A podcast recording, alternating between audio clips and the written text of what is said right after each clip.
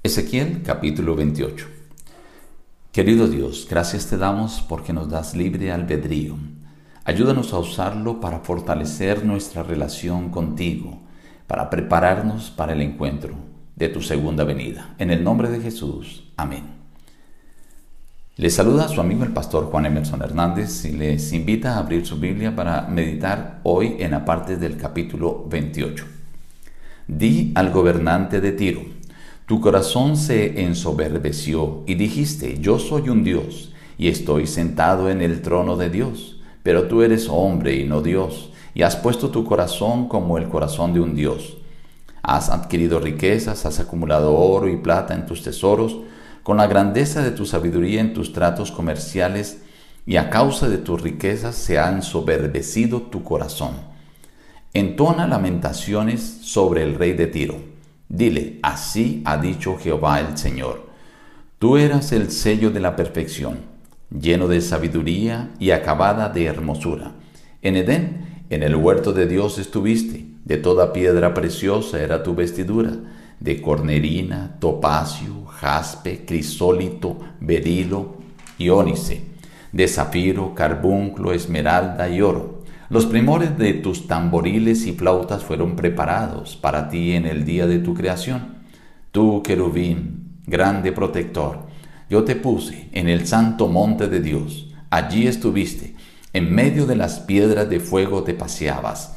Perfecto eras en todos tus caminos desde el día que fuiste creado, hasta que se halló en ti maldad.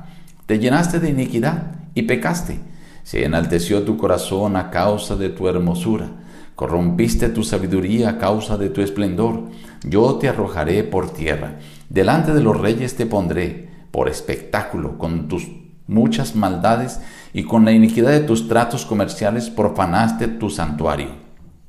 Todos los que te conocieron de entre los pueblos se quedarán atónitos por causa tuya, y para siempre dejarás de ser.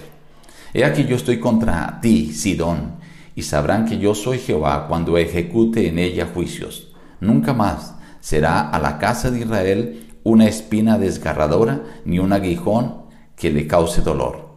Así ha dicho Jehová el Señor, cuando recoja la casa de Israel de los pueblos entre los cuales está esparcida, y habitarán en su tierra, la cual di a mi siervo Jacob, habitarán en ella seguros, edificarán casas y plantarán viñas, vivirán confiadamente y sabrán que yo soy Jehová tu Dios. En el capítulo de hoy encontramos cuatro secciones. La primera referente al rey terrenal de Tiro. La segunda se amplía a una sección ya que no se puede aplicar a un gobernante terrenal, sino a quienes manipulan los gobernantes terrenales, que esto es a Satanás y sus ángeles. La tercera sección tiene que ver con la profecía contra Sidón, que era otra provincia fenicia. Y la última sección es una promesa que el Señor hace para el pueblo de Israel cuando los traería y habitarían seguros. Esta parte no se cumplió debido al que el pueblo de Israel tampoco cumplió su parte. Quiero centrarme en la primera y más en la segunda sección de este capítulo.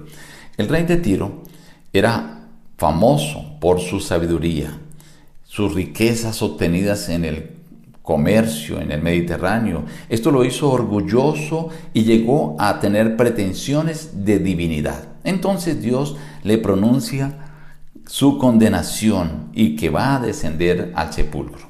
Luego se hace una aplicación a Satanás, aquel querubín, como igual que el rey de Tiro también famoso por su sabiduría, por su belleza, su orgullo y sus pretensiones de llegar a ser como Dios. El Señor dice que fue creado un querubín perfecto en todos los caminos hasta que se halló en él maldad. Así empezó el pecado. Dios le dio libertad, libre albedrío, pero él escogió rebelarse contra Dios. Y como él tenía, era soberano, tenía las supremacía sobre los demás ángeles, utilizó su autoridad para empezar a sembrar engaño y sembrar mentira con relación a la justicia de Dios. Su corazón se enalteció por su hermosura, por su esplendor, estaba allí en el mismo lugar santísimo del cielo donde tenía comunión con el Padre y el Hijo y el Espíritu Santo. Y cuando determinaron crear al ser humano como él no fue invitado, allí desató toda aquella soberbia y el engaño para con los demás ángeles. De esta forma fue lanzado, dice Apocalipsis, del cielo y el Señor dice aquí que será destruido y para siempre dejará de ser. Estimado amigo, hoy en día tenemos nosotros libre albedrío, pero hay dos fuerzas.